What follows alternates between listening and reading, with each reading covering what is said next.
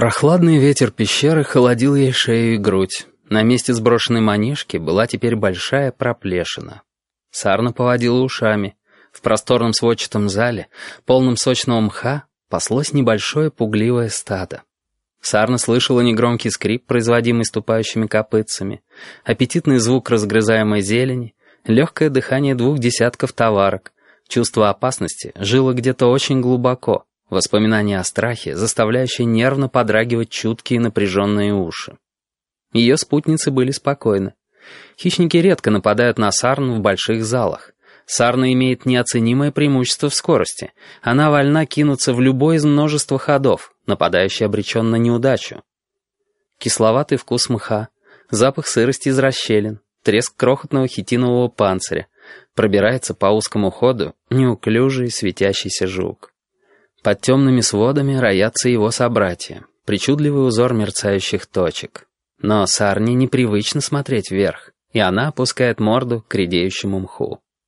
Покончив с едой, стадо перекочует в другой зал. Мох разрастается мгновенно, он растет тем больше, чем больше его едят. Старая сарна, оттесненная молодыми товарками к краю, к черной дыре прохода, резко втянула в себя воздух. И этот еле слышный звук, выбившийся из паутины прочих звуков, заставил стадо содрогнуться. Кисловатый вкус мха растаял на языке. Юная сарна дернулась, и холодный ветер лизнул проплешины на ее груди.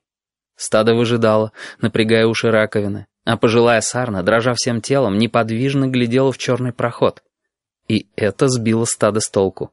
При малейшей опасности сарна бежит, а если она неподвижна, то опасности нет. Есть только возможность, только предчувствие беды. Предчувствие?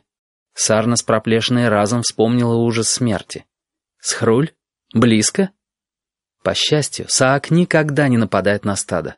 Саак не любит тесноты, он выбирает одиноких животных. Он никому не дает возможности поглядеть на себя дважды.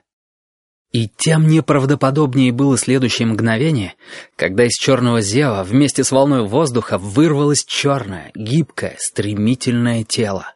Стадо, пережившее секундный паралич, кинулось в рассыпную, но пожилая сарна была обречена.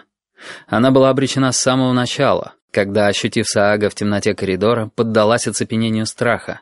Теперь она тоже хотела бежать, но во время, необходимое ей, чтобы сдвинуться с места, уложились бы целых три саажьих броска. В реакции Саак многократно превосходит любую жертву. Пожилой Сарне осталось одно мгновение жизни. Но Саак рассудил иначе. Спустя секунду пожилая Сарна уже бежала, путая ходы, кидаясь в проемы, указанные отзвуком копыт. Она жила страхом и потому не понимала еще, что спасена. Безжалостный Саак почему-то бросил легкую, верную, самой судьбой предназначенную жертву. Зато Сарна с проплешиной на груди, улепетывающая в один из боковых коридоров, услыхала за спиной характерный звук рассекаемого воздуха, разрезаемого мощным, стремительным зверем. Три или четыре ее товарки метнулись в боковые ходы. Саак не свернул. Глухой стук копыта камень вдруг оборвался. Под ноги лег сплошной ковер высохшего прошлогоднего мха. Слабого шороха, производимого теперь ее шагами, оказалось мало, чтобы ловить отзвуки и ориентироваться на полном скаку. Саак ощутил растерянность жертвы и рывком сократил расстояние. Сарна неслась почти вслепую, ежесекундно рискуя налететь на стену и разбить себе череп. Рано или поздно коридор свернет или обернется тупиком, и тогда лучше удариться о камень, чем умереть на изогнутых саажьих зубах. Ветер бил в обнаженную грудь, и Сарне казалось, что на ее шее уже смыкаются костяные орудия убийства. Удар! Целую долю секунды она считала себя мертвой, а потом в глаза ударил свет. То, что преградило ей путь, не было каменной стеной. Логово огненных жуков — Тугой мешок с волосяными стенками. Жучихи всю жизнь плетут его из упавших шерстинок, чтобы перед смертью отложить яйца. Личинки светящихся жуков не мерцают в темноте. Они горят ярко, так что больно глазам. Сажьим глазам, зорким в темноте, больно особенно. Сарна пробила волосяной мешок, кувыркнул через голову и снова вскочил на трясущиеся ноги среди россыпей маслянистых, остро пахнущих звезд. Из поврежденного гнезда лавиной сыпались личинки. Пещерой пронесся рык, исполненный боли и ярости, и Сарна увидела Саага вблизи, второй раз в жизни. Мгновение. Морда, состоящая, казалось, из одних клыкастых челюстей, огромные раздувающиеся ноздри. Он чует ее запах, ослепшие от яркого света, мутные глаза.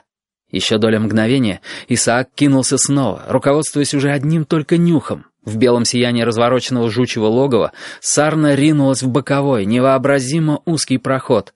Слишком узкий для огромной туши Саага. Раздраженный вопль зверя, второй раз упускающего добычу.